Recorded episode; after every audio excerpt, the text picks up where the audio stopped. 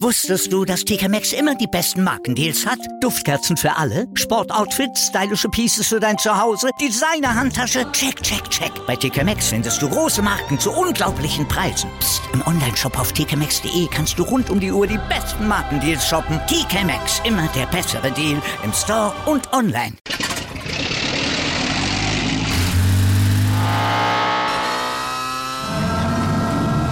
Von 0 auf 100. Aral feiert 100 Jahre mit über 100.000 Gewinnen. Zum Beispiel ein Jahr frei tanken. Jetzt ein Dankeschön, rubbellos zu jedem Einkauf. Alle Infos auf aral.de. Aral, alles super. Hackmans MMA Show mit Sebastian Hacke auf meinsportpodcast.de.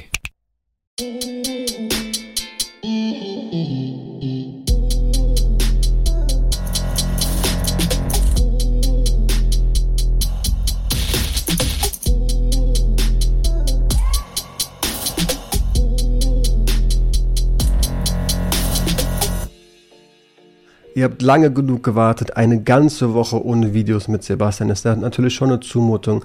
Dementsprechend musste es sein, zwei Tage hintereinander hier Montag eins gesehen, dann muss Dienstag direkt das nächste kommen. Wir sprechen über einiges. Sebastian, ich kann es erneut sagen, schön, dass du wieder da bist. Ähm, nach wie vor sind wir thematisch natürlich bei UFC London und auch wenn wir bereits Main Event und Co-Main Event gesprochen haben, da gab es schon eins, zwei andere Kämpfe, über die man auf jeden Fall noch ein paar Worte verlieren will, oder? Ja. Was Gausse? Nach Kraut. Das tun die also, nicht. Bis, obwohl Darren Till sieht das anders.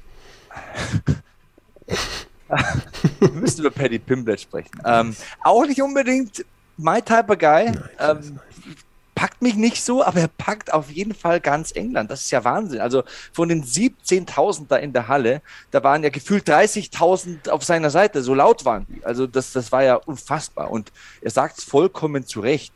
Wir müssen in ein Stadion. Und ich glaube, da hat er nicht ganz unrecht. Der gute Paddy, the Baddy, ist jetzt auch nicht unbedingt ein Spitzname, der dir Angst einjagt direkt.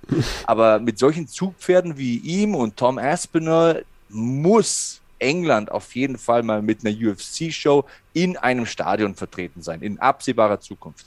Ja, auf jeden Fall. Also ich habe gerade gesagt, scheiße, nein, ist auch nicht mein Tipp. Ich muss sagen, der, der, der ist schon saulustig. Ich, ich kann schon über den lachen und ich kann mir den auch schon anhören und mir denken, boah, was eine, was eine Gestalt. Ich habe mir auch mal einen seiner Vlogs angeguckt und mal geguckt, wie es bei dem im Gym abläuft.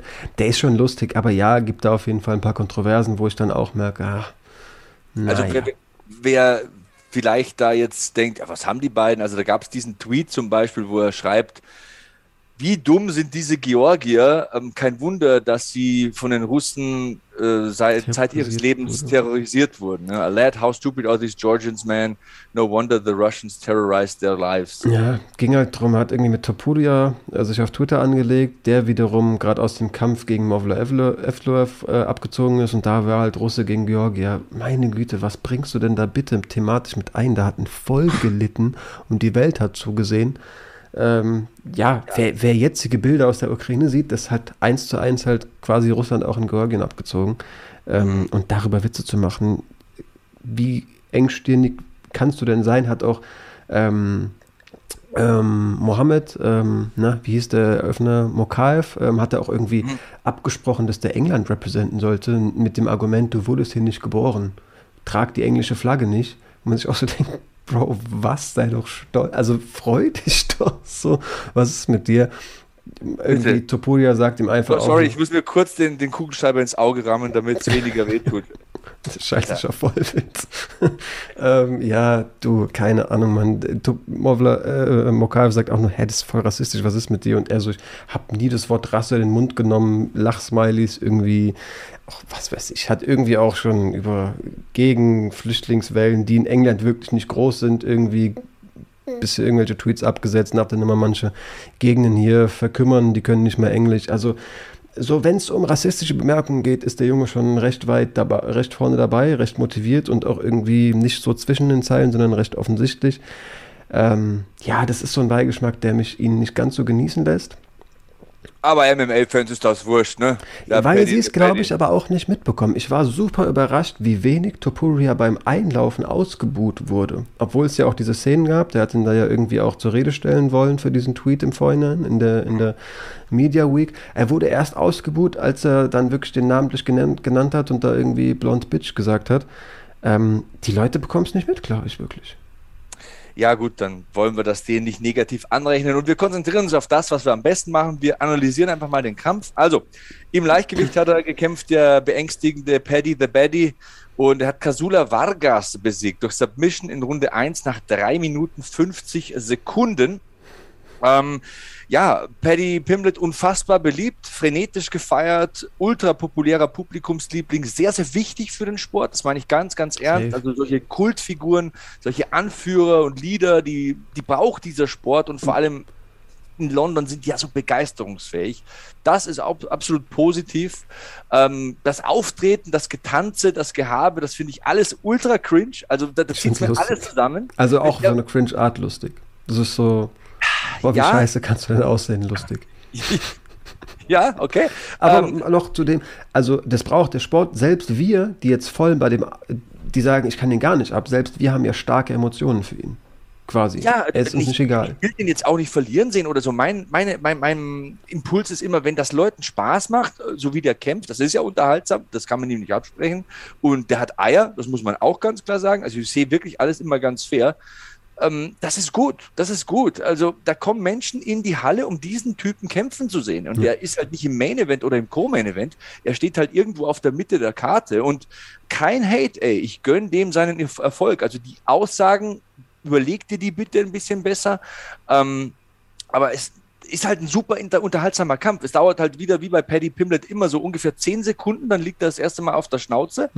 ähm, Casula Vargas dann mit guter Arbeit am Boden, wirkt in meinen Augen kräftiger, kontrolliert auch irgendwie so die Handgelenke mühelos. Das hat mich ein bisschen erschreckt. Also das hat sehr kräftig ausgesehen. Ähm, und dann beim Hochkommen ähm, overhooked ihn Paddy und landet einen wunderschönen Harai Goshi. Also so einen schönen Hip-Toss. Wirklich lehrbuchmäßig. Hat er gut gemacht. Und dann, ja, das Rest vom Fest ist halt, er klettert auf den Rücken und macht den Sack zu, wie er es zu tun pflegt. Das kann er gut. Gute Back Transitions, smoothes Brazilian Jiu-Jitsu, mega Publikumsreaktion. Also Molly McCann kommt dann ins Octagon, die hat so gefühlt zwei Promille schon in, zu dem Zeitpunkt, feiert hart mit Dana White außerhalb. Dana hat gesagt, die hat ähm, ab dem Moment, wo sie duschen war, neben ihm ge, äh, geschaut und wie heißt Howler Hat, heißt der Whisky, den Dana White auch mitbewirbt, hat sie auf jeden Fall einen Whisky, an dem Dana White beteiligt ist, pur aus der Flasche gesoffen. Cage Side. Also die war vermutlich wirklich besoffen. Oh, ja. Bei ihr läuft richtig. Das, das, war eine runde Performance. Besser kann es nicht sein. Erstrundenentscheidung. Er muss erst mal rauskämpfen. So die Rocky Story in London, in der O2. Über 17.000 Leute, frenetisch bejubelt und wird nach vorne gepeitscht. Dann kommt Molly McCann mit rein, die ja auch, müssen wir später noch besprechen, eine tolle Performance liefert. Das war super. Das freut mich für die Engländer. Das freut mich auch für Paddy Pimlet. Ich meine, der trainiert mit Sicherheit super hart. Hat gesagt, er hat sich am Knie verletzt in der Vorbereitung. Also das zeugt von Charakter, dass er da auch so performt. Ähm, alles gut. Mein Fazit ist trotzdem relativ ernüchternd gegen die Top-Leute in dieser Gewichtsklasse kannst du so nicht kämpfen. Ja, also das Kinn ist viel zu hoch, geht so rein und, ja. und defensiv schwach. Also klar, nochmal, ich will fair sein. Das ist ein Star, der hat äh, Charisma, der performt unter Druck auch richtig gut. Der geht nach 10 Sekunden runter, der wird äh, fast gemountet, ähm, performt richtig gut sein Ziel muss aber jetzt erstmal der Einzug in die Top 15 sein, sonst ist das so ein Strohfeuer. Sonst bist du der Typ, der halt irgendwie zweimal vor ausverkauftem Haus gekämpft hat und dann nie wieder gewonnen hat. Der muss jetzt erstmal in die Top 15. Das wird nicht einfach für ihn. Und wenn du dir mal vorstellst, also das ist jetzt eine krasse Vorstellung, weil davon ist er halt noch weit weg. Aber wenn du jetzt die Elite dieser Gewichtsklasse nimmst, wenn du sagst, ein Gaethje trifft dich so, wie da Paddy Pimblett nach 10 Sekunden getroffen wird, gehst schlafen. Dein, dein, Geist steigt übers Dach der O2, das ja ohnehin riesig ist, äh, Richtung Himmel auf. Äh, Poirier ist viel zu erfahren, um auf solche Tricks reinzufallen. Ähm, wie den da so quasi zu Hip-Tossen am Zaun, wenn der Overhook schon vier, fünf Sekunden steht. Das sieht ein guter kommen. Ähm, mit Oliveira ein Grappling-Match zu bestreiten, ich weiß ja nicht. Ich glaube, das wäre jetzt nicht so die gute Idee oder primär Modus operandi. Chandler auf dich draufziehen in die Top Halfguard, oh, schwierig. Genauso wie Islam Makhachev. Aber okay, da, davon ist er noch weit entfernt. Das ist ein junger Typ, der kann sich entwickeln, da kann Neues dazukommen. Stand jetzt hat er mit der Elite nichts zu tun. Da ist er ganz weit weg. Auf jeden Fall. Und du musst da gar nicht so weit vorgehen für mich in den Rankings. Also auch so ein. Mein, mein, mein, mein Streben war einfach, ähm, es sei ihm alles gegönnt und es ist jetzt viel Hype, aber man muss das vernünftig einordnen und man muss sehen, wo der steht. Also ja, von der Spitze ist der ganz weit weg. Und auch solche Leute, über die wir gesprochen haben, die auf dem absteigenden Ast sind, wie so ein Dan Hooker, halte ich für viel zu früh gegen solche 100 Leute. Prozent. Also, ähm, wo du gemeint hast, sein Ziel müsste jetzt sein, in die, in die Top 15 zu gehen, hat er sich, glaube ich, bei Sean O'Malley abgeschaut. Ähm, zugegeben finde ich gar nicht so dämlich beim, beim Thema ähm, Fighters Pay. Ist ja auch jemand, der letztendlich Einsteiger ist, aber schon richtig Kassen füllt. Hat gesagt, bevor ich einen besseren Vertrag bekomme, kämpfe ich keine Top 15. Nehme ich gar nicht an. Ist überhaupt nicht mein Ziel. Sean O'Malley muss. Ich finde es auch zugegeben nicht dämlich. Ähm, hört Dana White natürlich nicht gerne, aber sein Recht. Also keine Ahnung, solange ich hier auf 12, 12 rumgurke oder was es bei ihm von mir aus 2020 sind, äh, lass es das sein, aber kämpfe ich doch keine Top 15 Gegner. Ähm, Finde ich auch zugegeben nicht dämlich. Ich weiß halt nicht, ob der, ob der selbst weiß, was da noch wartet. Also, wir, wir haben jetzt, wie gesagt, Killer ähm, besprochen, aber ich habe jetzt gerade überlegt, wer hat denn gerade verloren? So ein Joel Alvarez oder so. Das sind riesige Leute, gute Kickboxer, die auch was von Grappling verstehen. Brad Riddell, ich weiß nicht. Also ich glaube auch tatsächlich, dass er noch einiges nachzuholen hat. Vor allem, wie du gesagt hast, im, im defensiven Striking. Ähm, also ja, Defensive im Striking. Hat er auf jeden Fall noch Defizite. Ähm, und körperlich ist er halt auch jemand, der früher auch Federgewicht gemacht hat. Also wenn du halt auf Grappler stößt, die auch einiges von Grappling verstehen, ab dann wird halt Physis auch ein Faktor, den man mal zumindest nicht vernachlässigen sollte. Ähm, und ich glaube, du hast jetzt bei, bei Rodrigo Vargas gesagt, der hat schockierend leicht die Armgelenke äh, kontrolliert. Es gibt halt diese, vor allem diese Grappler mit dieser, wie sagt Joe Rogan immer, Chimp Strength, äh, diese, dieser Schimpansenkraft, diese, diese Griffkraft, die diese Grappler seit Jahren aufgebaut haben, wie Schimpansen, die irgendwie klettern und sich dann in die Lianen schwingen. So ein Darius oder so, der, der, weißt du, was für dichte Muskeln dieser Mann hat, den, den bewegst du da nicht mal so eben von links nach rechts ich bin gespannt, wo der Weg hinführt, aber ich glaube auch, er wird irgendwann ziemlich hart einkrachen, ehrlich gesagt.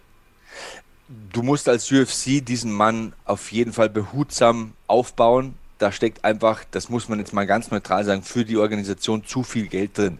Wenn du ja. den jetzt verbrennst, da verlierst du Millionen und Abermillionen, weil es ist davon auszugehen, wenn du so eine geile Eng England-Card in einem Stadion hinstellst, mit, mit Aspinall, mit Pimblet und äh, von mir aus mit einer Molly McCann hier, die hier auch gut performt, ähm, dann kannst du richtig Asche machen. Also man munkelt ja wirklich, dass das die lukrativste Fight Night gewesen ist in der UFC-Geschichte. Wenn sich das bewahrheitet, dann muss das Stadion kommen in England, was weiß ich, Anfield Road oder mhm. keine Ahnung. Also Ach, die haben ja tausend Ja, die, die haben ja genug äh, richtig gute Buden da. Und da musst du darauf acht geben, dass du dem halt noch nicht so einen Elite-Kämpfer hinstellst, weil das kann dann böse nach hinten losgehen. Da verdienst du dann einmal Geld, aber nicht longfrist, äh, longfristig, äh, langfristig, long term wollte ich sagen, und langfristig, dann kam so ein Mittelding raus. Ähm, ja, aber wie gesagt, man, man muss ähm, Dinge lobend hervorheben, die lobend zu hervorheben sind.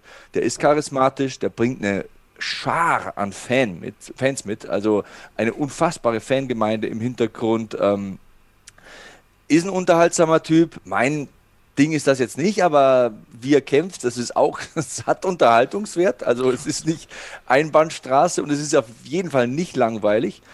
Da kann noch viel passieren. Und der Mann ist 27, also auch im Striking kann man da noch Anpassungen machen. Also das ist nicht so, dass da irgendwie keine Aussicht auf Besserung wäre. Ich glaube, dass da die steile Lernkurve durchaus vorhanden ist. Der Wille, hart zu arbeiten, auf jeden Fall auch. Und äh, ich wünsche ihm alles Gute. Ja, auf jeden Fall. Ich glaube, das Gym ist auch recht Grappling-lastig. Ich habe da irgendwie mal, ich habe mir einen Vlog von denen angeschaut. Ähm, da war halt irgendwie Grappling-Spiel. Jeder eliminiert den anderen und am Ende gibt es irgendwie ein Finale von den Leuten, die noch übrig bleiben und es geht irgendwie um Fünfer, den jeder in die Runde geschmissen hat. Also da scheint irgendwie Focus Grappling zu sein. Wir haben jetzt gerade über das Renegade MMA gesprochen, vielleicht ne, innerhalb von England eine gute Anlaufstelle, wo man ne, mit Leon Edwards sich auf Striking vorbereiten. Ich glaube, an dem Kerl, von dem Kerl kannst du dir auf jeden Fall noch, noch den einen oder anderen Trick ähm, abschauen. Äh, zudem England und dem guten Mark. Dana White hat auf der PK gesagt, einerseits er mag Stadien nicht, weil die draußen sind und England sei kein Ort, an dem man draußen veranstaltet, hat er vollkommen recht.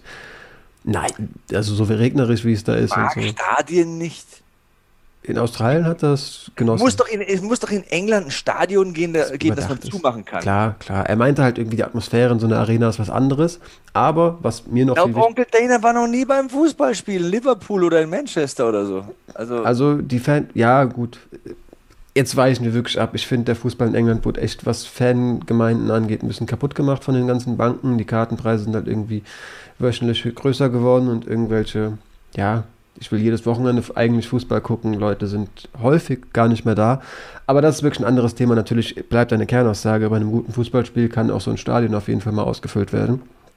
Ähm, unabhängig davon hat er sich das nochmal überlegt. Er hat halt gesagt, eigentlich war es nicht eingeplant, aber scheiß drauf, ihr wisst, ich mache heute Abend am, am Tag der PK eigentlich keine Entscheidung, aber ich verspreche, ich komme dieses Jahr zurück. ja, sicher. Und er will da auch ein Pay-Per-View machen. Und, ne. Dann ist da 100 halt. Tom Aspinall oder Edwards Titelkampf. Nice. Mittlerweile hast du ja auch wirklich gute Leute aus England und äh, du hast gesagt, Paddy Pimblett ist fleißig am Grappeln in seinem Gym, was bestimmt auch so ist. Grappling ist das ideale Schlagwort sozusagen für den nächsten Kampf. Im Weltergewicht besiegt Gunnar Nelson Takashi Sato durch Decision.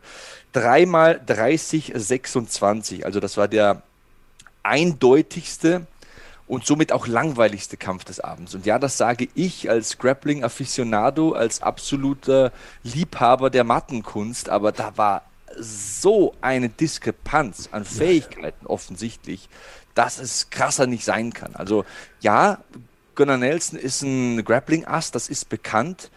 Was vielleicht viele nicht wissen, der war lange verletzt, hat der mit dem Mountain aus Game of Thrones, äh, Hafthor Björnsson, trainiert, was eine wirklich dumme ja sehr. der Typ ist 2,5 Meter fünf und als er diesen Deadlift-Rekord aufgestellt hat, ich habe mir das damals live angesehen im Internet, da hat er diesen, Grab, äh, diesen Deadlift-Rekord von 501 Kilo Kreuzheben aufgestellt. Bei diesem Wettkampf wurde er vorher eingewogen mit 210 Kilogramm. Bei ihm läuft. Der hat am Wochenende geboxt. Ich habe es mir nicht angesehen. Der hat irgendwie gegen so einen, echt, gegen so einen Strongman Erdrivalen. Eddie Hall und, und After Björnsson sind wahrscheinlich die bekanntesten Strongmen der Welt. Auch sehr, sehr gut. Wahnsinn. Also die Leistungen, jetzt ob mit Zughilfen oder ohne, ich bin da auch ein bisschen drin in der Thematik. Das ist unmenschlich, was die vom Boden wegziehen und rumtragen und rumschmeißen. Also es ist absoluter Wahnsinn. Aber ich sag nur, für ein UFC-Weltergewicht mit einem Typen zu kämpfen, der Wettkämpfe bestreitet, in denen er mehr als 200 Kilo wiegt und der Typ ist 2,5 Meter fünf groß, der war Profi-Basketballspieler, war Center, hat sich dann aufgrund einer Knieverletzung zurückziehen müssen vom Sport und ist dann zum Strongman-Sport gegangen. Das ist einfach eine dumme Idee. Sei es wie es sei. Ähm, Gunnar Nelson Bevor das thematisch komplett wegdriftet, ich weiß, wir sind unstrukturiert, aber ich finde, das macht den Podcast auch aus. Wie war der Boxkampf? ähm, überraschend gut. Echt? Okay. Überraschend gut. Also man merkt einfach, ähm, Haftor Björnsson ist ein Klotz, ist ultra stark und wahnsinnig muskulös. Also ich glaube, es gibt keinen Menschen auf diesem Globus, auf den du mehr Muskeln packen kannst. Ähm, aber er hat extrem abgenommen, ähm, war ultra definiert und hat tatsächlich, du hast gemerkt, der Typ kommt aus dem Profisport. Also das ist Strongman, ja, das brauchst du auch Talent und gewisse Bewegungsfähigkeiten, aber der kommt ja aus dem Basketball. Also das ist ein Typ, der hat eine Hand-Auge-Koordination, der kann mit seinem Körper umgehen, das hast du wirklich gesehen. Also ich habe da einen Jab gesehen und, und auch Boxtechnik. Da gab es Promi-Kämpfe von Leuten, die sind 1,80 groß und wiegen 78 Kilo, die waren weitaus schlimmer. Also das war wirklich okay, was er gemacht hat. Und ich will das jetzt nicht über einen grünen Klee loben und sagen, schaut euch das unbedingt an, wenn ihr das einmal eins des Boxens neu erlernen wollt. Ganz im Gegenteil, aber das habe ich schon viel schlimmer gesehen. Und das sind ja wirklich zwei Fleischberge, beide über 300 Pfund schwer. Und ähm, dass sie da so, ja, okay boxen, hätte ich nicht erwartet, muss ich wirklich sagen. Am Ende war es, also Eddie Hall ist auch so ein Bomber, hat ein paar solide Dinge gelandet, aber ähm, der größte und Reichweitenvorteil gemischt mit äh, guter Jab-Technik hat es rausgerissen, ja, für Björnsson, würde ich sagen, ja. Okay. Ähm, ja, aber zurück zu diesem Kampf. Also Gunnar Nelson, das ist, ist ja auch schnell erklärt, hatte das Ding von der ersten Runde an im Sack. Also Takashi Sato war nach dem ersten Takedown schon ultra zurückhaltend, keine Risiken mehr eingegangen, hatte richtig Angst vor den Level Changes. Ja, so sah es für mich aus. Und äh, ja, ich weiß nicht, ich glaube, die letzte Runde muss eine 10-8 sein. Also erklär mir, wie du das anders werten willst. Ja, auch ich habe es war halt auch gruselig, habe ich hier aufgeschrieben, wie schnell er die Hooks drin hatte nach diesem ersten Takedown. Das ist halt, also Gunnar Nelson hat mich schon auch, klar, Klassenunterschied, der hatte jetzt nicht den Super Grappler vor sich, aber der beeindruckt mich dann doch schon immer wieder aufs Neue. Aber ja, genau, poundet wieder von diesem Body Triangle aus. Ähm, Finde ich ganz gut, dass so, immer, so ein Grappling-Ass nicht nur auf Submissions aus ist. Das kritisiere ich teilweise dann doch an Leuten, wo ich denke, ich liebe dein Ground-Game und ich sehe, wie versiert du bist, aber du suchst halt nur Submissions und teilweise enden Runden gegen Leute, die sich schon auch gut verteidigen können, obwohl du die dominiert hast, dann irgendwie ohne jeglichen Schaden und die beginnen relativ frisch, wenn die sich auch nicht sinnlos Energie ver, äh, verschwendet haben, die nächste Runde. Das hat er da halt gar nicht angesetzt. Also er hat ja hier und da mal einen Choke versucht, aber gut, wenn er nicht da ist, Body Triangle ist eine solide Position, die wirst du, mich wirst du hier so schnell nicht los. Hat er ja wirklich motiviert auf den eingeprügelt. Fand ich einen ganz guten Ansatz, muss ich sagen. Ähm, aber ja, du hast schon recht, war jetzt nicht der aufregendste Kampf. Ich fand es interessant, dass Sato mit Ongla in Sang eingelaufen ist. Ähm, hat er schon bei dem Ceremonial Weigh-Ins dabei, ehemaliger One-Double-Champ, trainiert auch im Sanford MMA und hat da so, was ich so geil finde, teilweise bei diesen Leuten, wo du merkst, da ist kein Ego vorhanden. Er hat ihn bei den Ceremonial Weigh-Ins so mit seinem Handy gefilmt, nimmst ihn nur so, nur so hinterhergedackelt und hat Kameramann gespielt und ist halt, wie gesagt, ehemaliger One-Double-Champ, war mit in England und ja, hat da offenbar seine Freizeit verbracht, um mit dem Teamkameraden ähm, ja, versuchen, den tatkräftig kräftig zumindest zu unterstützen, aber ja, war nix sehe ich schon ein. Ich mag Gunnar Nelson halt wirklich. Also das ist so ein cooler Typ, mag auch seine Lebensgeschichte mit diesem größtes Karate-Talent des Landes und nee, ich gehe jetzt grappeln. Finde ich, find ich sehr krass. Aber halt auch wie? Also hast du Gunnar Nelson mal grappeln sehen? Reines Grappling glaube nicht. Tatsächlich. Also, ich glaube, auf YouTube müsste man ja, diese Matches gegen Jeff Monson oder David Avalon auf jeden Fall finden, die deutlich schwerer und stärker sind als er. Macht die halt einfach mal mhm. Match. Ja, hat ja. Sind halt renommierte, international renommierte BJJ Black Belts, die der einfach komplett verknotet. Ja, und äh. Allein sich vor Augen zu führen, ja, im Jahr 2009, der war ja ein halbes Jahr lang oder so erst im, im, äh, unter Renzo Gracie in New York. Der hat sofort gesagt, krank. unter meinem Namen gehst du zu den Turnieren und ja, einmal da irgendwie ADCs und ähm, diese Pan Americans gekämpft und hier hast du dein Schwarzgurt, du hast mich genug überzeugt. Also das bei so einem Gracie nach einem halben Jahr, den so schnell überzeugt zu haben, das spricht auch schon eine eigene Sprache. Und du musst ja sagen, okay, das kann man jetzt in zwei Richtungen sehen, aber Takashi Sato, du hast gesagt, bei Sanford MMA trainiert, zum Beispiel mit Gilbert Burns. Also da, da, sind super Ringer und Grappler in dem Camp. Man hat sich spezifisch auf diese Attacken vorbereitet, auf den ähm, Body Triangle aus der Backmount. Aber es war ja auch kurzfristig. Der hat ja Claudio Silva ersetzt. Also es war jetzt kein, kein ja, Sechs-Monats-Camp oder so. Nein, nein, aber, aber der kann gar nichts ausrichten dagegen. Ja. Also das natürlich, man, man lernt das nicht in ein paar Wochen oder so. Ähm, diesen, diesen, diese Differenz an, an Fähigkeiten, die wirst du nie aufholen, die kannst du immer nur kompensieren. Aber er hat nicht mal in, in drei Runden, in 15 Minuten, ist er ja nicht mal in eine Situation gekommen, wo er den Body Triangle öffnen könnte. Hm. Und, und das, das, das zeigt ja, wie krass gut der sein muss und wie, wie, wie gut das Körpergefühl sein muss von Gunnar Nelson. Die Wirbelsäulen, müssen wir halt darauf achten, die sind immer parallel. Der ist mhm. immer parallel hinten drauf, egal wo es rumdreht, ob es auf die Verschlussseite dreht oder ob es auf die, ähm, auf die geschlossene Seite dreht. Ist immer, die Wirbelsäulen sind immer parallel und ähm, er, er probiert dann richtig aus, lehnt sich weiter zurück und, und schlägt dann und, und, und äh, sucht sich richtig die Löcher und schaut. Das ist so krass überlegen. Also, boah, da, das ist beängstigend. Also, das muss ultra heftig sein. Es gibt ein Tutorial, das habe ich mal angeschaut von.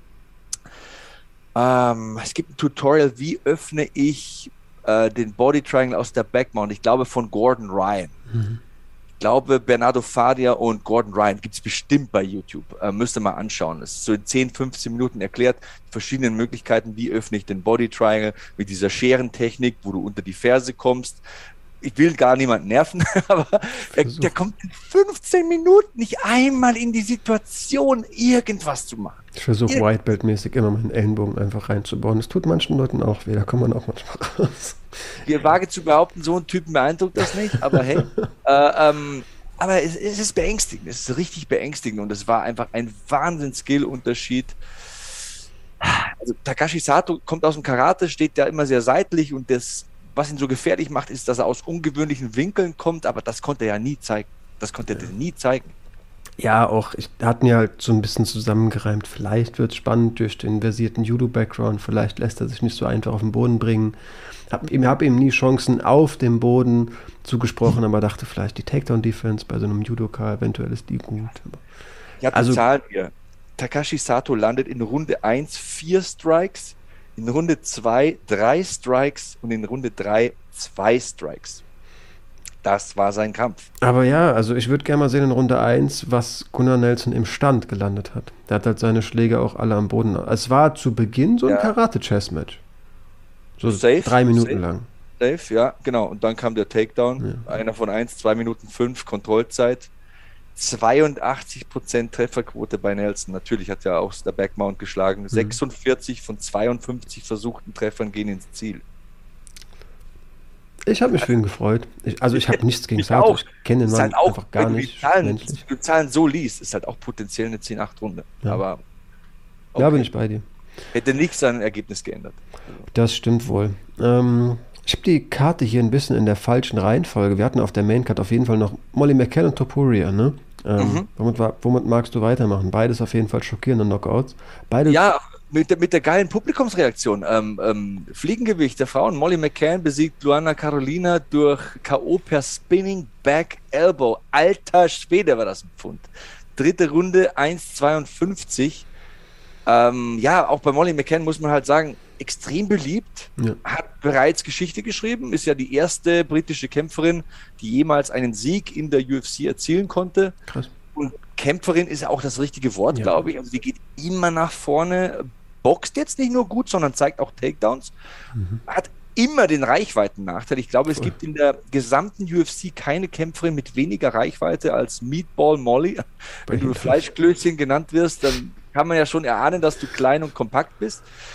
Ähm, es ist ein geiler Kampf, wie die ganze Karte. Also, wie gesagt, es gibt Pay-Per-Views, die sind lang nicht so gut wie diese Karte. Und, und die erste Runde ist halt einfach mal Wahnsinn. Also, das ist das, die Tore der Hölle, Hölle tun sich aus, äh, auf und, und hindurch schreitet Molly McCann und, und, und äh, kommt mit einer barbarischen Tirade an Schlägen. Ähm, ich glaube, landet 61 Treffer von 112 Versuchten, habe ich mir notiert, in der ersten Runde, kämpft sich das Herz raus, liefert eine bockstarke erste Runde, ähm, ist mit Sicherheit eine 10-8, kann man in meinen Augen nicht anders sehen. Mhm. Ähm, einzige Kritik hat sich ein bisschen von den Emotionen leiten lassen, also hat einfach nur wild gehämmert, ja, anstatt dann.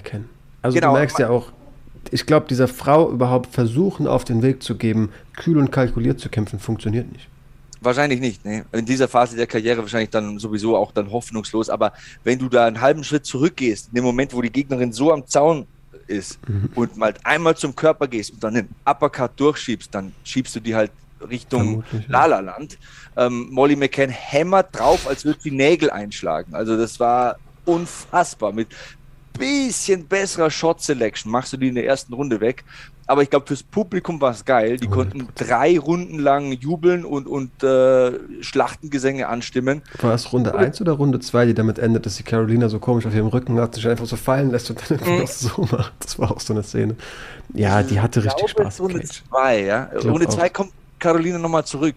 Ja. ja. Du hast ja auf jeden Fall aber auch, ich habe hier tatsächlich auch zum Runden, Rundenende von Runde 1 in meinen Notizen stehen, Molly scheint Spaß im Cage zu haben.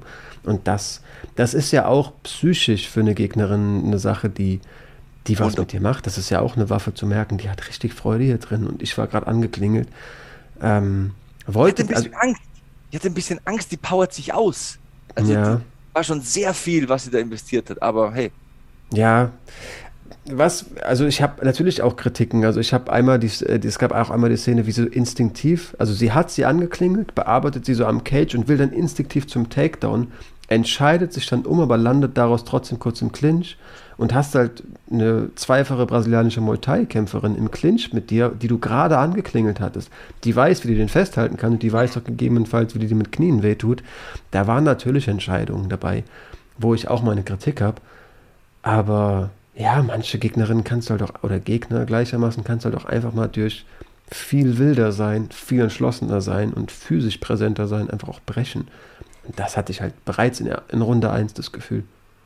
Ja, die Runde 3 ist halt dann fürs Highlight Reel. Ne? Also da machst du dich unsterblich. Also ja. der Elbow ist für die Galerie. Der ist perfekt. Vierter Spinning Back Elbow Knockout in der UFC-Geschichte. Walk-off KO, die, die sackt zusammen wie ein Sack Kartoffeln. Augen rollen äh, getrennt voneinander in verschiedene Richtungen. Ähm, danke fürs Kommen, Luana Carolina. Halle rastet aus. Die erste britische Kämpferin auf einer UFC Maincard äh, landet so ein Knockout. Ich glaube, perfekter kann es ja gar nicht laufen. Wenn, wenn, du dir sagst, okay, wie könnte ich am perfektesten gewinnen? Ja, sowas. Irgendwie, schon, ja, kommt schon auch mal in den Sinn. Spinning Wheel Kick oder Spinning Elbow, irgendwas ganz fancy und, und wo der Gegner oder die Gegnerin hier einfach komplett liegen bleibt und du halt gegen Zaun stürmst oder ich glaube, direkt zu Onkel Dana ist ja gelaufen. Ja. Ne? Ähm, Vier ja. Stück nur, das macht mich gerade verrückt. Kriegen wir mehr als, also ich, Korean Zombie, Jair Rodriguez? Ja, das war kein Spinning Back Elbow, glaube ich, oder? Ja. Das war ja so ein, so ein, so ein Upwards Elbow. Hätte ich jetzt auch so eingestuft. Okay. Ja. Na, egal. Krass, aber heftig. Also Geschichte hat sie dann offenbar vor vielen Faktoren irgendwie, vor vielen Hintergründen geschrieben. Mehrfach gleichermaßen. Wie fandest du die Szene mit dem Replikagürtel? Da, hatte ich auch so einen so Moment. Ich musste irgendwie lachen. Ich finde die auch lustig, aber ich habe mich in der im gleichen Moment so ein bisschen geschämt. Aber ja, keine Ahnung, man. Die ist, die ist also ich glaube, mit der kann man lachen. Ich glaube tatsächlich, das ist jetzt irgendwie nicht die Frau, wie ich sie mir irgendwie an meiner Seite vorstelle in meinem Leben. Und glaube ich auch keine, mit der ich keine Ahnung, jetzt irgendwie die tiefgründigsten Gespräche führen könnte. Aber ich glaube, wenn du die in der Bar triffst und die gerade gute Laune hat und die halt nicht irgendwie als UFC-Fan voll laberst, sondern mit der wirklich ins Gespräch kommst, ich glaube, das ist schon eine lustige Zeitgenossin. Erstes das Bauchgefühl. Das auf jeden Fall, das auf jeden Fall. Ich habe hier gegoogelt. Three times UFC fights ended with a spinning elbow knockout. Das eine ist hier die Prohatzka gegen Dominic Grace. Das wäre der einzige, der mir eingefallen Boah. wäre tatsächlich. Mhm ähm, John Jones gegen. Warte. Nee, gegen? Warte mal.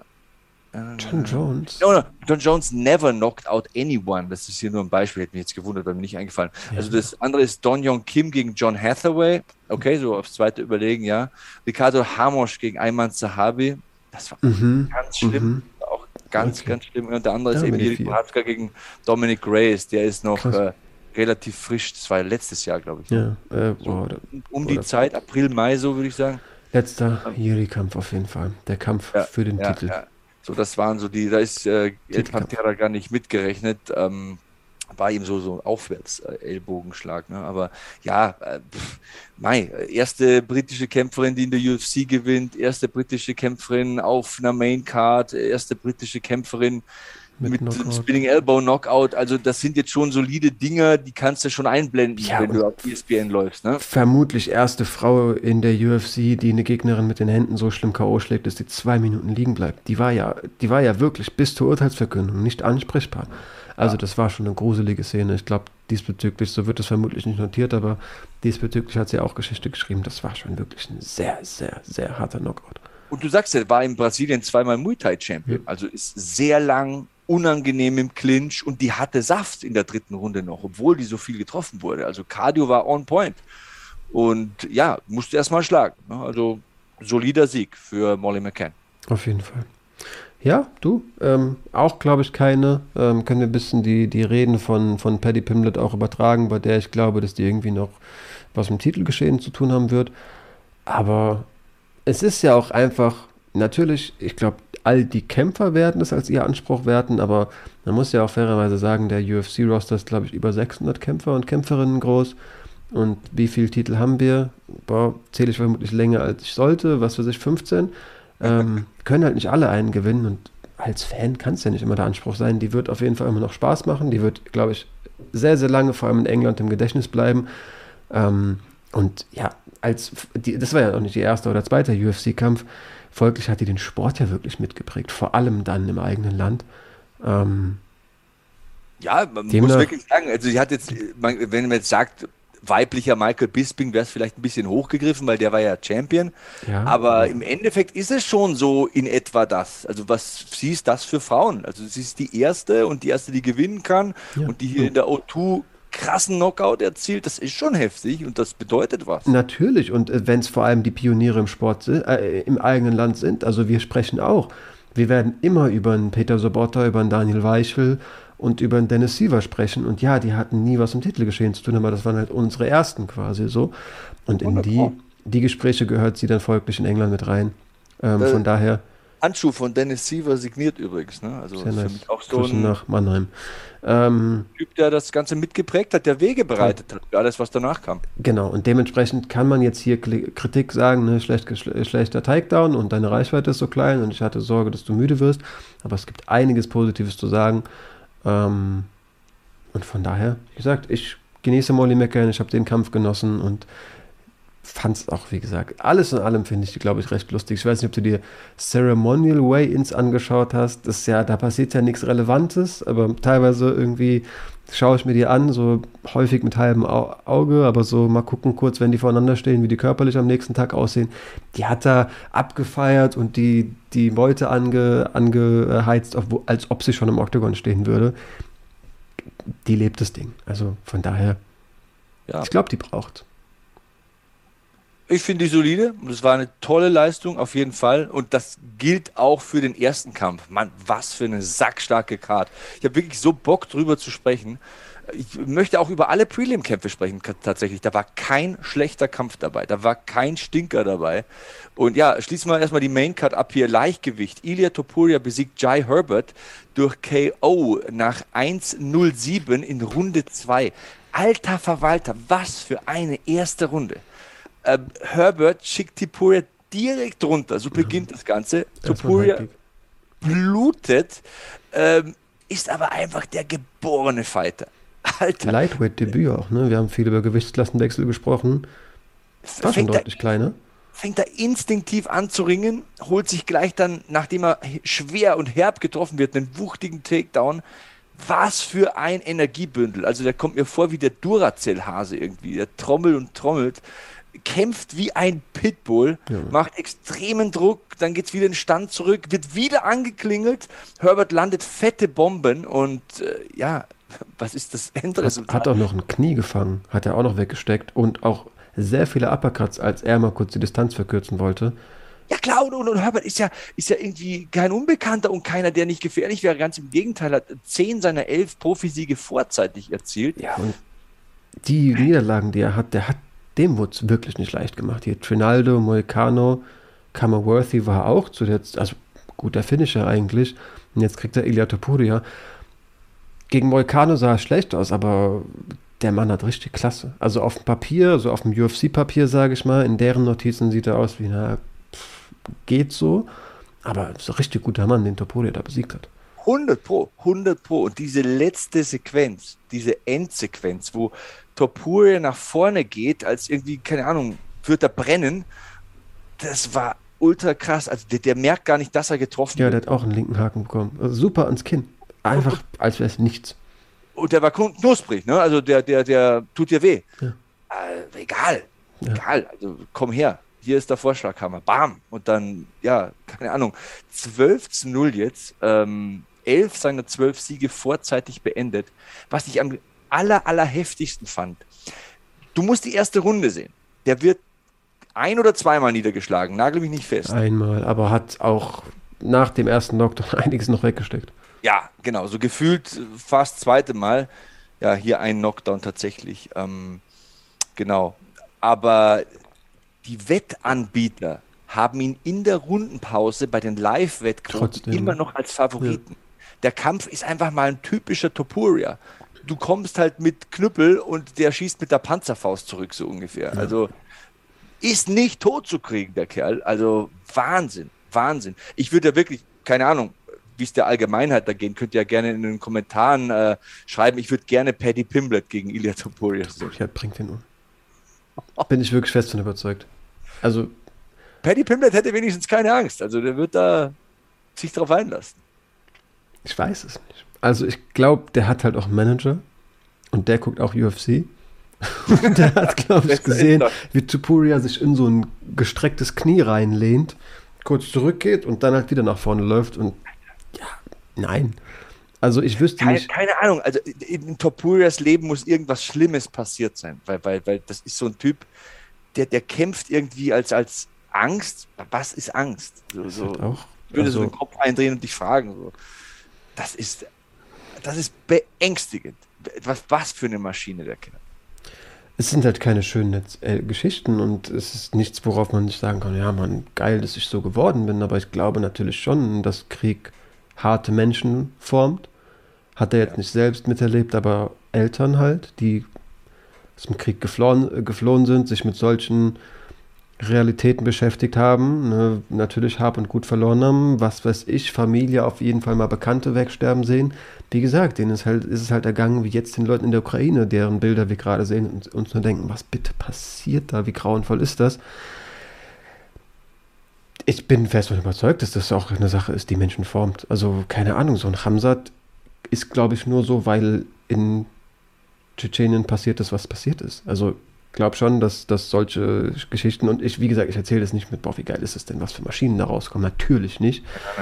Aber ich glaube schon, dass es einfach jemand ist, der eine harte Erziehung erlebt hat und ganz früh irgendwie mit. Würde einiges erklären, also extrem taffer Mensch auf jeden Fall. Und Zuge dessen möchte ich unbedingt ähm, eine, einen Kommentar vorlesen, der unter einem unserer Videos stand. Ähm, Saba Yadega hat er geschrieben, Krieg ist ein Albtraum. Meine Familie und ich haben acht Jahre Krieg überlebt. Selbst 35 Jahre später und selbst mit professioneller Hilfe habe ich immer noch hin und wieder mit Angstzuständen zu kämpfen. Das, was in der Ukraine passiert, reißt Wunden auf. Menschen leiden zu sehen, ist das Schlimmste, was es gibt.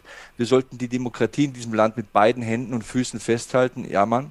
Ähm, immer wenn ich meine Krankenversichertenkarte in der Hand halte, kann ich es nicht fassen, wie privilegiert wir leben. Es ist beinahe absurd. 100 Prozent.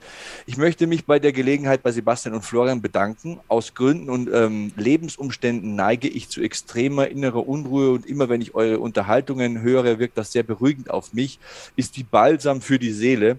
Von der Ferne küsse ich eure Wangen, verbindlichen Dank. Alter, das ist mir mal richtig unter die Haut gegangen. Ja, ich wusste auch ähm, gar nicht, was ich dazu sagen soll das hat mir sehr, sehr viel bedeutet. Also danke an Saba, dass, äh, das kannst du eigentlich, keine Ahnung, wir haben 400 Abonnenten, ein paar mehr vielleicht, aber selbst wenn wir 4 Millionen hätten, würde ich lieber diesen Account nehmen, wo sowas kommt. Also das ist, danke, danke, danke für den Kommentar. Ist absolut richtig, was du sagst. Wir wissen gar nicht, wie privilegiert unsere Situation ist, was wir alles haben, auf welchem hohen Ross wir sitzen ähm, schätzen das viel zu wenig, 100 Prozent.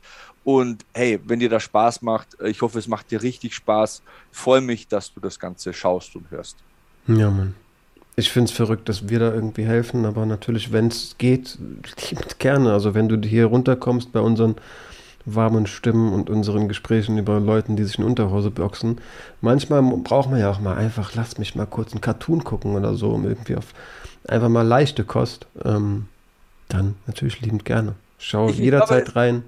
Es ist schon was, für das wir beide stehen. Also, dass man schon auch über den Tellerrand blickt, wie zum Beispiel, dass man nicht einfach blind so einen Paddy Pimblet abfeiert, der irgendwie so grenzwertig rassistische Äußerungen von sich gibt. So was, unser Format, keine Ahnung, ich will jetzt nicht andere schlecht reden. Jeder muss das machen, was er für richtig hält und was ihm Spaß macht und den Zuschauern Spaß macht. Aber ich finde es richtig, ehrlich zu sein und authentisch zu sein und, und Missstände anzusprechen und auch über unbequeme Sachen zu reden irgendwie. Also klar wird man da mit Sicherheit nicht Millionär von, weil die seichte Unterhaltung klickt am besten in der Breite wahrscheinlich mal auf YouTube, aber das sind wir nicht und das wollen wir nicht sein und ähm, ja, ähm, hat mich enorm berührt, dieser Kommentar. Deswegen wollte ich den unbedingt in voller Länge vorlesen. Das ist schon sehr, sehr heftig, wenn man sowas bekommt, weil das enorme Wertschätzung ist. Ja, man, mich auch. Hat mich wirklich auch kurz sprachlos gemacht. Mir auch irgendwo viel bedeutet, hat mich, hat mich berührt und ich bin bei dir. Also natürlich kann man irgendwie anstreben, es allen recht zu machen und dann wird man vermutlich weniger anecken und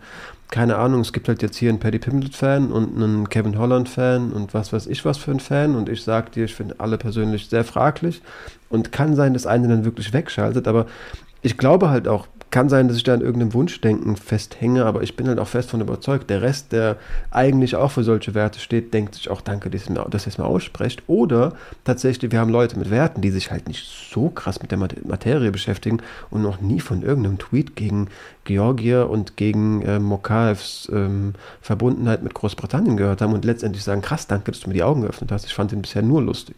Also Übrigens, Kevin Holland hat wieder ähm, Batman steht gespielt. auch ne? in meinen Notizen. Ja, das muss man ihm dann auch mal lassen. Genau, hätte ich auf jeden Fall auch erwähnt. Hat einen Deswegen, genau, auch das ganz wichtig. Auch wenn jemand mal was Blödes sagt oder richtig Kacke baut, man darf die Leute nicht immer endlos verteufeln. Jeder hat eine zweite Chance verdient. Und ich glaube auch, dass Paddy Pimblett, wenn man ihm erklärt, warum das Kacke ist, versteht, dass es Kacke ist und wie Kacke riecht und wie Kacke schmeckt.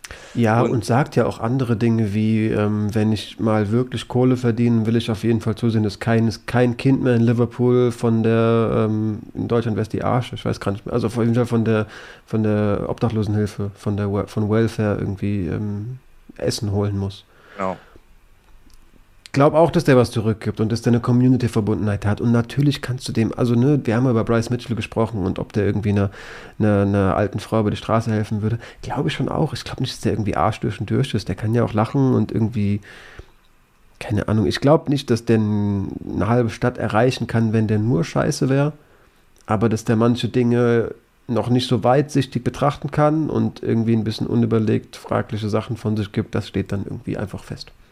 Deswegen ja, immer eine zweite Chance geben. Safe. Im Leben. Wie auch wichtig, jeder von uns macht Fehler und hat Fehler gemacht, inklusive mir nehme ich da auf keinen Fall aus. Ähm, wo wir gerade sind, bei, äh, bei Kommentaren sind. Ich, ich, hatte ja nicht das Gefühl, dass ich vermisst werde, muss ich sagen. Ich glaube, es wäre egal, ob Chan hier sitzt oder ich. Es wird auf selbe rauskommen. Ihr hättet, hätten auch nicht mehr Abos oder weniger. Ich sage sogar noch so, wenn ihr ihn vermisst habt. Wenn nicht, schreibt keinen, wenn ihr ihn vermisst habt, schreibt mal in die Kommentare, damit er nicht so einen Unfug in seinen Kopf hat, dieser Mann, dass ihr Sebastian natürlich vermisst habt. Also, da werde ich ja, kriege ich ja richtig Groll. Also wir hatten viele Leute, die sonst immer kommentieren, die haben zwar nichts Negatives geschrieben, aber die haben wiederum nichts geschrieben. Die haben unter deinen Folgen, haben die immer hier ihr Herzchen da gelassen und äh, danke für euren Content. Die waren dann einfach mal ruhig, was ja auch eine Aussage ist. Ich glaube, also Jan kam wirklich gut an. Ich hatte ein bisschen Bauchschmerzen. Ich glaube, ein guter Ersatz war es, aber Nein, genau, er war, war eine, eine, eine, gute Lösung, aber kein Ersatz. Also Sebastian, da, da muss ich ja wirklich vehement widersprechen und das kann ich gar nicht wahrhaben, dass du so. Ich hatte den Eindruck nicht, aber egal. Äh, Günther schreibt hier noch, was auf meinem T-Shirt steht. Das hatte ich ja immer hier hinten hängen. Das kam aus der Wäsche und ist da irgendwie seit Wochen rumgeflackt. Jetzt wollte ich unbedingt äh, das T-Shirt mal anziehen. Also es ist ein Pride-Shirt. Ähm, genau, von der Veranstaltung in Tokio, Japan 1997.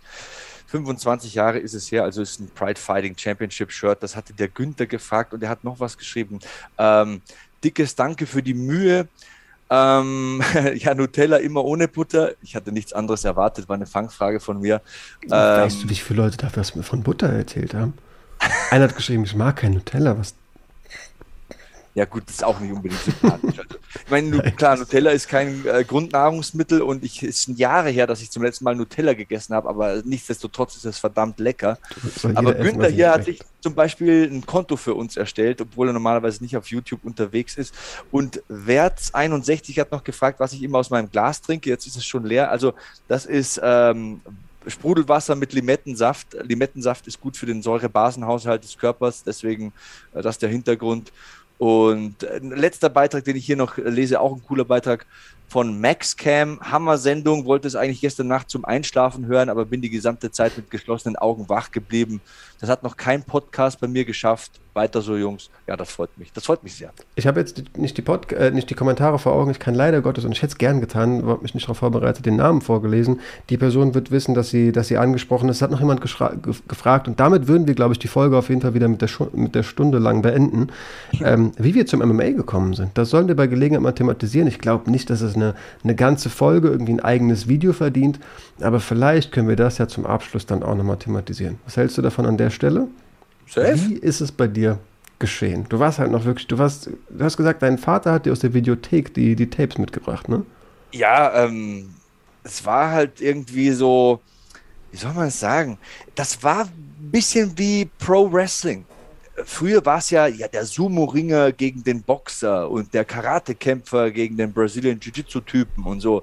Und das hatte was von Wrestling. Da hatte jeder seinen Charakter, jeder seinen Kampfstil. Mhm. Das war wie bei Street Fighter irgendwie, keine Ahnung. Äh, E-Honda gegen, was weiß ich, äh, äh Zangief. Äh, der eine kommt aus Russland, der andere kommt aus Japan, der eine ist Sumo-Ringer, der andere irgendwie, keine Ahnung, äh, Catch-as-Catch-Can-Wrestler äh, oder irgendwie Sambo-Typ. Das hatte was, was mich fasziniert hat. Ich wollte das einfach unbedingt sehen und das hat mich nie mehr losgelassen. Und, und der, der zweite krasse Boost Aber wie hast du es denn das erste Mal wahrgenommen? es hat mich total fasziniert. Was mich am meisten fasziniert hat, war, da war Ken Shamrock. Und wenn man sich vorst vorstellt, wie sieht ein krasser Typ aus, dann sieht der ziemlich stark aus wie Ken Shamrock. Mhm. Also, der hat Brust, Platten wie Gullideckel und die Bizepse haben eigene Postleitzahlen und keine Ahnung, so Telefonkabel laufen durch die Schultern irgendwie, aber das ist alles nur kein Mensch. Und, und äh, dann ist ein Typ, der wiegt wahrscheinlich im nassen Regen, Regenmantel mit Steinen in den Taschen 80 Kilo in Hoyce Gracie und, und der bietet den Paroli und kann ihn tappen. Ja. Und, und da habe ich gedacht, wie, wie kann denn sowas bitte funktionieren? Das hat sich die ganze Welt gedacht. Aber, also ich wollte jetzt nicht ins Wort fallen, in welchem Rahmen, so meinte ich die Frage, hast du das überhaupt zum ersten Mal gesehen? Also das war ja noch nicht irgendwie im Free TV oder. Nee, nee, das war auf der VHS-Kassette. Und die wurde dir zufällig irgendwie mitgebracht? Das war in der Videothek und äh, ja, ich sage jetzt nicht, ob mein Papa war oder mein Onkel, aber ein volljähriger mhm, Mensch. Mhm, habe ich bekniet und, und ähm, offensichtlich in dem Eindruck bestärkt, dass ich in der Lage bin, das vernünftig einzuschätzen, mhm. damit mir dieser Mensch diese Videokassette okay. illegalerweise ausleiht.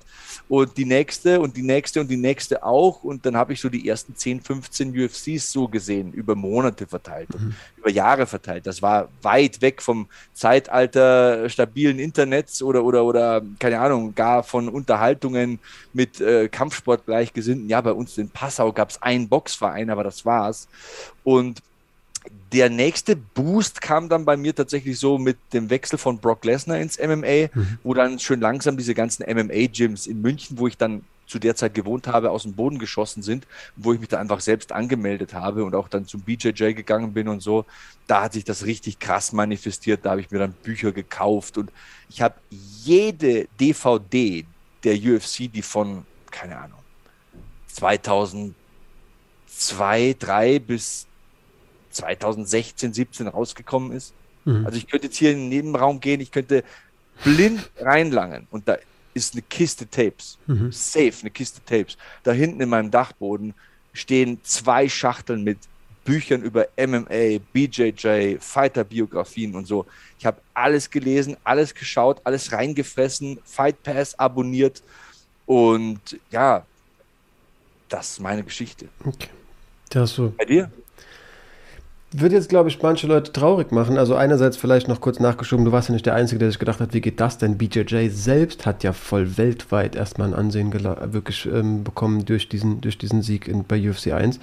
Ähm, ich habe es durch Conor McGregor tatsächlich mitbekommen. Also ich war zu der Zeit relativ Box äh, interessiert. Ähm, bin in irgendeiner Facebook-Seite, Boxing World, Boxing, keine Ahnung, irgendwas Boxing-mäßig. Äh, gefolgt, habe zu der Zeit auch selbst ein bisschen geboxt, war sehr begeistert von Golovkin und ähm, die Seite hat sich offenbar nicht nur mit Boxen ähm, beschäftigt und hat dann irgendwann vor dem Mendes-Kampf, also schon zumindest relativ früh in Connors Karriere, haben die so ein Bild ge gepostet ähm, von so einer Stadt in Vegas und irgendwie ähm, Vegas gehört jetzt in Iren, hieß glaube ich das Bild und du siehst halt einfach so einen dieser Vegas-Strips und an jeder dummen Wand hängt eine Iran-Flagge und ich dachte mir halt, okay, was ist, wer ist denn Conor McGregor und was ist das bitte für ein Movement? Wie Vegas sieht aus wie Irland. Da war halt wirklich, diese ganze Straße war orange und, und grün. War sicherlich ein, da, die sind gerade frisch aus dem Zug ausgestiegen. Natürlich sah nicht ganz Vegas so aus, aber dieses Bild war sehr, sehr eindrucksvoll. Ähm, ja, dann habe ich gegoogelt, wie, wer ist Conor McGregor? Habe halt irgendwie wahrgenommen, was da abgeht.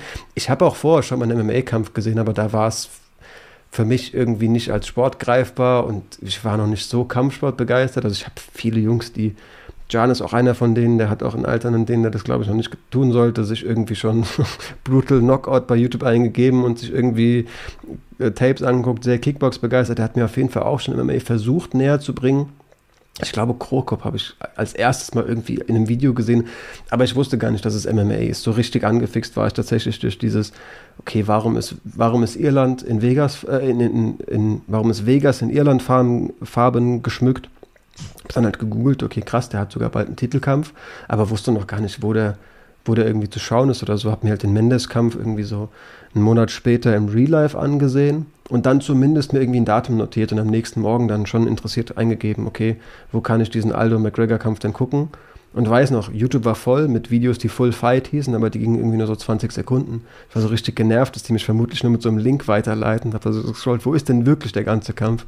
Bis ich halt dann mal auf eins geklickt habe und ja, den Knockout gesehen habe.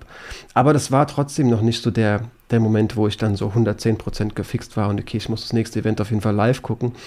Ich weiß gar nicht, wie es dann entstanden ist, zugegeben. Ist so schleichend gekommen, aber ab dem Moment habe ich es auf jeden Fall so ähm, nebenher ein bisschen verfolgt.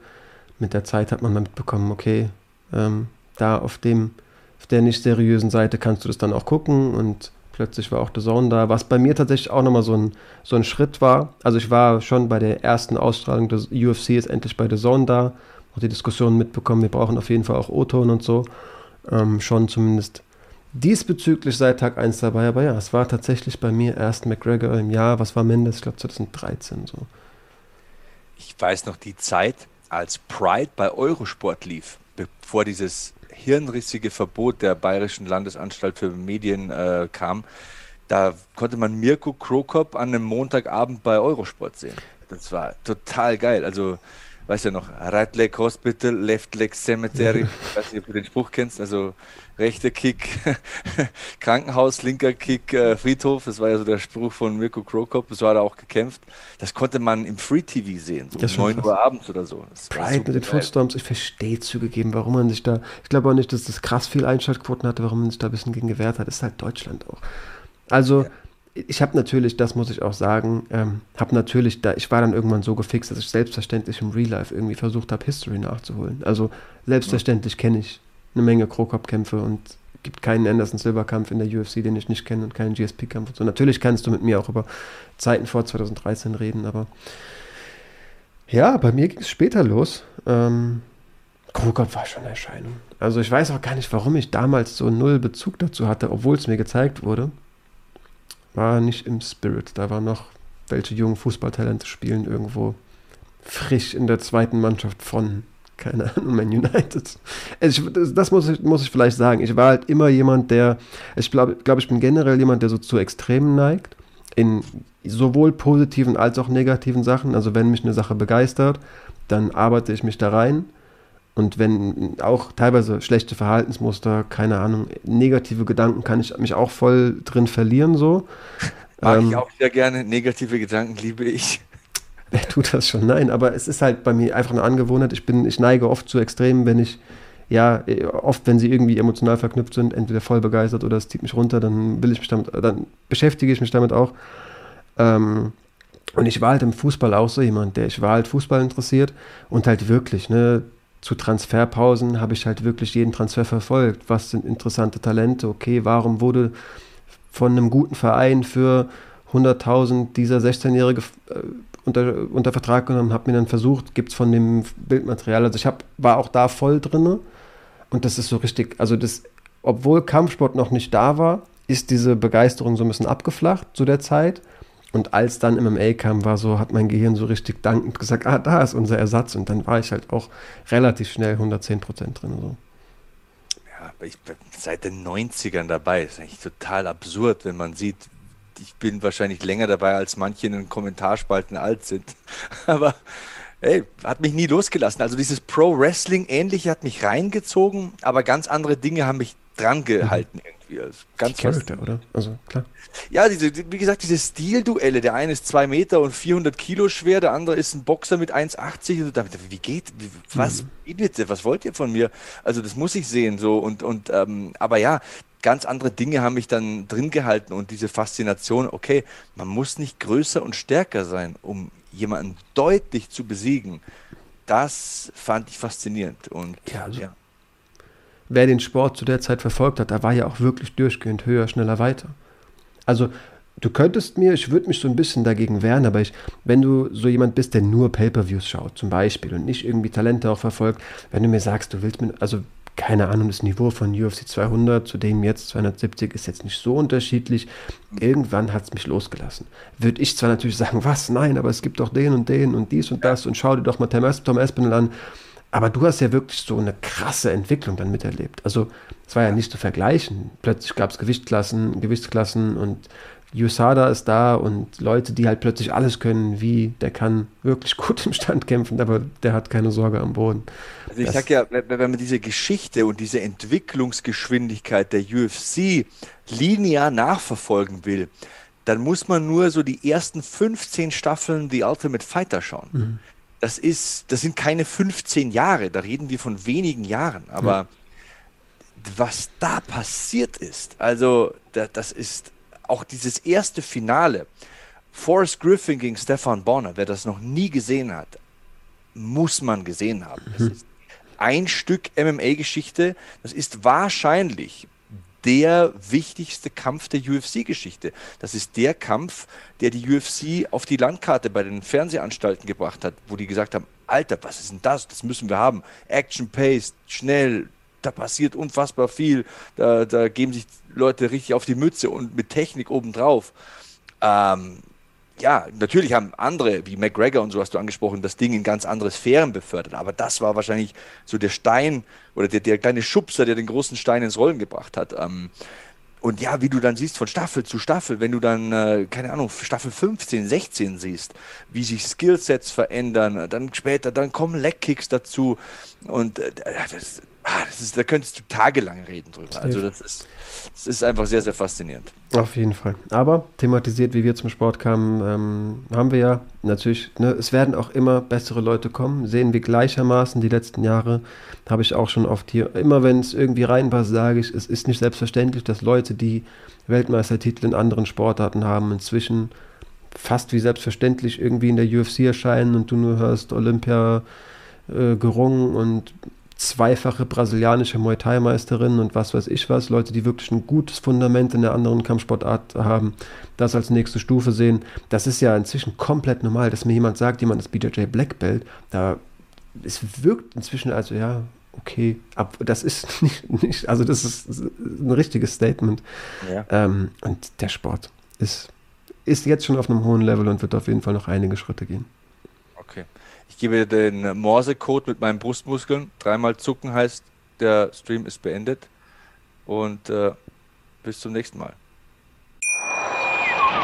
Wusstest du, dass TK Maxx immer die besten Markendeals hat? Duftkerzen für alle, Sportoutfits, stylische Pieces für dein Zuhause, Designer-Handtasche, check, check, check. Bei TK Maxx findest du große Marken zu unglaublichen Preisen. Psst. im Onlineshop auf tkmaxx.de kannst du rund um die Uhr die besten Markendeals shoppen. TK Maxx, immer der bessere Deal im Store und online. Wieder live von ihrem Toyota-Partner mit diesem Leasing-Auftakt. Der neue Toyota Jahreshybrid. Ab 179 Euro im Monat ohne Anzahlung. Seine Sicherheitsassistenten laufen mit und ja, ab ins Netz mit voller Konnektivität. Auch am Start die Toyota Team Deutschland Sondermodelle. Ohne Anzahlung geht's in die nächste Runde. Jetzt los sprinten zu Ihrem Toyota-Partner. Dir hat dieser Podcast gefallen? Dann klicke jetzt auf Abonnieren und empfehle ihn weiter. Bleib immer auf dem Laufenden und folge uns bei Twitter, Instagram und Facebook. Mehr Podcasts aus der weiten Welt des Sports findest du auf meinsportpodcast.de.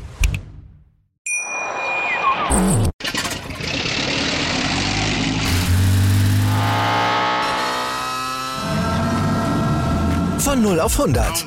Aral feiert 100 Jahre mit über 100.000 Gewinnen. Zum Beispiel ein Jahr frei tanken. Jetzt ein Dankeschön, rubbellos zu jedem Einkauf. Alle Infos auf aral.de. Aral, alles super. Wie viele Kaffees waren es heute schon? Kaffee spielt im Leben vieler eine sehr große Rolle. Und das nicht nur zu Hause oder im Café, sondern auch am Arbeitsplatz. Dafür gibt es Lavazza Professional. Kaffee am Arbeitsplatz, der genauso lecker schmeckt wie in eurem Lieblingscafé. Die perfekte Kaffeelösung für jede Art von Unternehmen. Klein, mittel, groß. Ihr habt auf jeden Fall einen Kaffee, der schmeckt.